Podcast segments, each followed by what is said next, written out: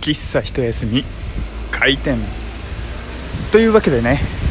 いつもだったら喫茶一休みカランコロンとジングルがある中今日はありません。ということは僕は今外におります。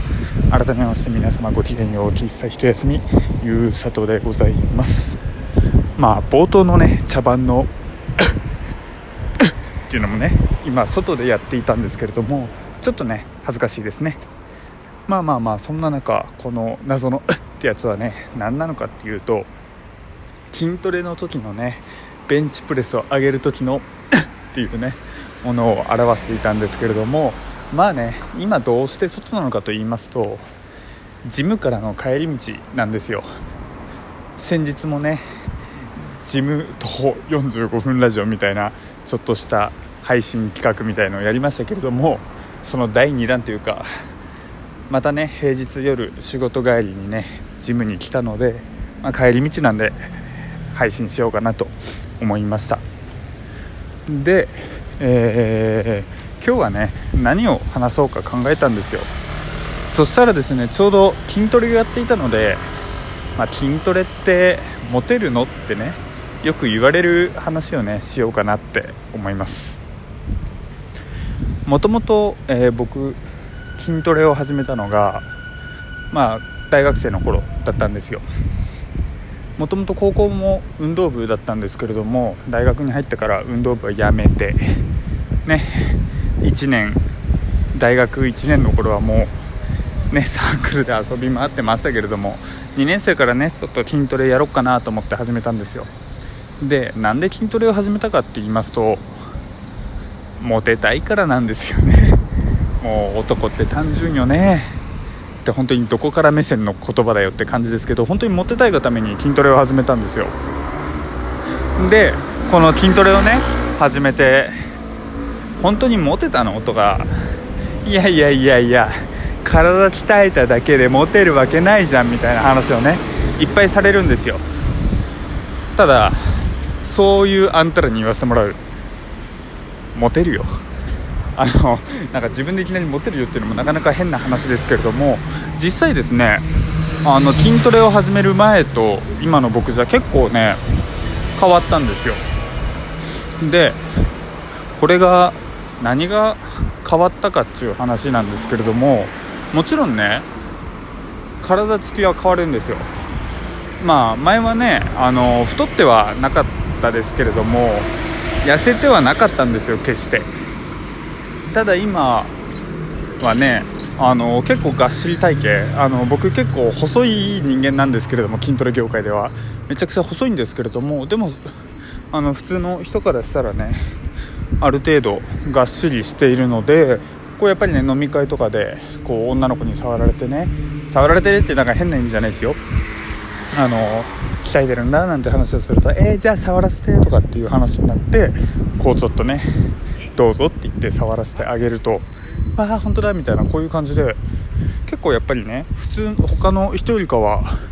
若干あるかなという感じなんですよ。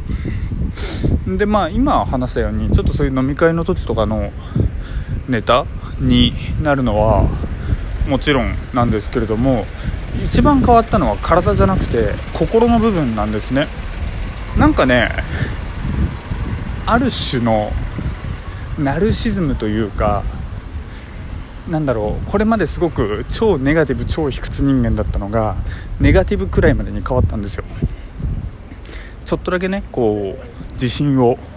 持ててくるみたいな感じで、えー、筋トレを始めてからねなってきたんですよ。だから僕基本ネガティブな人間っていうのはもう変わりないし一生付き合っていく性格だなとは思うんですけれどもなんかねその中でもこう堂々とねやり取りできる。もう女性と話しててもね僕はもういつでも臨戦態勢だよみたいな、ね、そこまでこらこらこらって感じですね。今こそこの P ってやつをねラジオトークの機能の P ボタンを入れるよって感じですけどまあまあまあそれはちょっと冗談としてでも結構ねまあどんな時でもまあいついかなるね時でも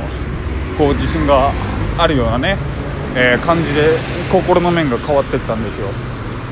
でまあ何ていうか不思議なことにね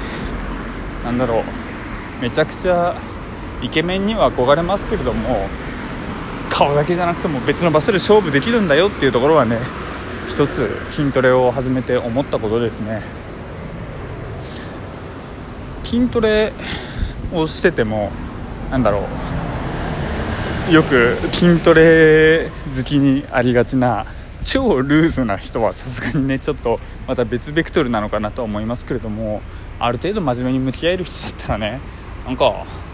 ちょっと筋トレっていうのは自分を変える第一歩としてなかなかいいものなんじゃないかななんて思うんですよ。あとはねまあ海とか行けるようになったよね。まあこれは最初の見た目の方になりますけれどもなんかね海に僕脱ぐの嫌だったんですよ。今は海行って僕脱げますもん。なんかね 海行って脱げますよ。俺いつでも脱げるよっていうとそれはちょっとね変態チックなセクハラチックな言い方になっちゃうんでちょっと今どうしようかなって思いましたけれども。でもやっぱりねこうアクティビティとかもなんだろうすごくね自然体で臨めるようになったすごく後ろ髪引かれることなくねまあ、これこそさっきの心の堂々とにつながりますけれども本当にいろんな場でねいろいろな楽しみができるようになったっていうのがでかいですね。っていうとねお前高校時代運動部入ってたのにどうしてたんだって感じですけれどもいやうんなんかね運動部のあの高校時代は高校時代でまあ普通に青春時代はありましたけどなんかねやっぱりその時よりかはね今の方がリア充っぽい感じはなんかあるんですよね。個人的に。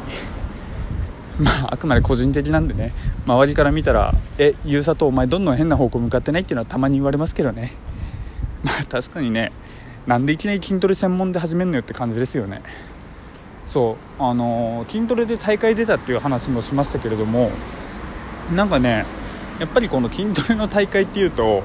その高校時代の友達とか数年ぶりに会った時に「お前何やってんの？あ俺筋トレやってる。今度今度大会出るんだ」とか「この前大会出たくらい筋トレしたんだよね」みたいな話をすると「えお前は将来何になりたいの？就活筋トレメーカーとかに行きたいの?」みたいな。そんなねなんか方向どこ向かってるんだろう？みたいなねツッコミはね結構されるんですよ。じゃあお前ら筋トレしねえのかよっていうね返しをしたんですけれどもみんなねいや筋トレはするけどみんなラグビーとかなんか目的あってだよみたいなね話をしていましたよ。でね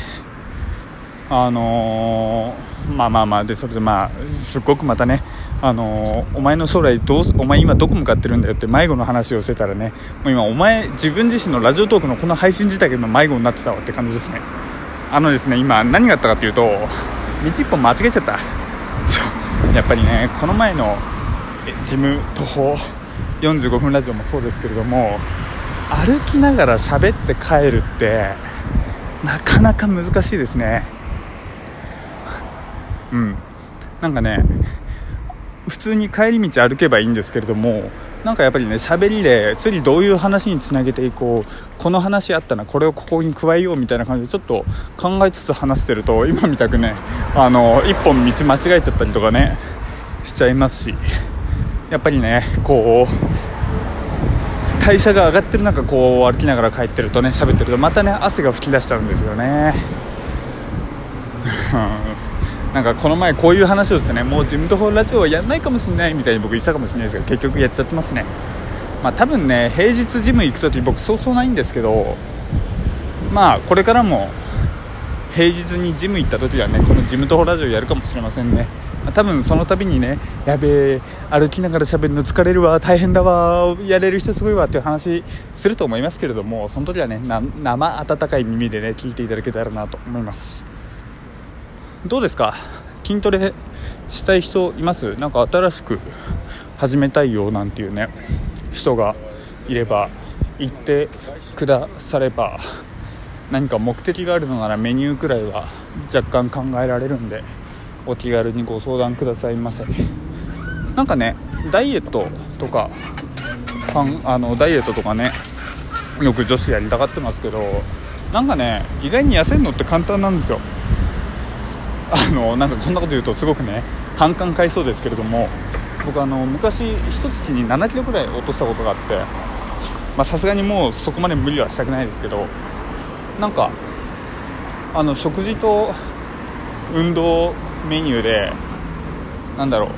あの体重管理っていうのはね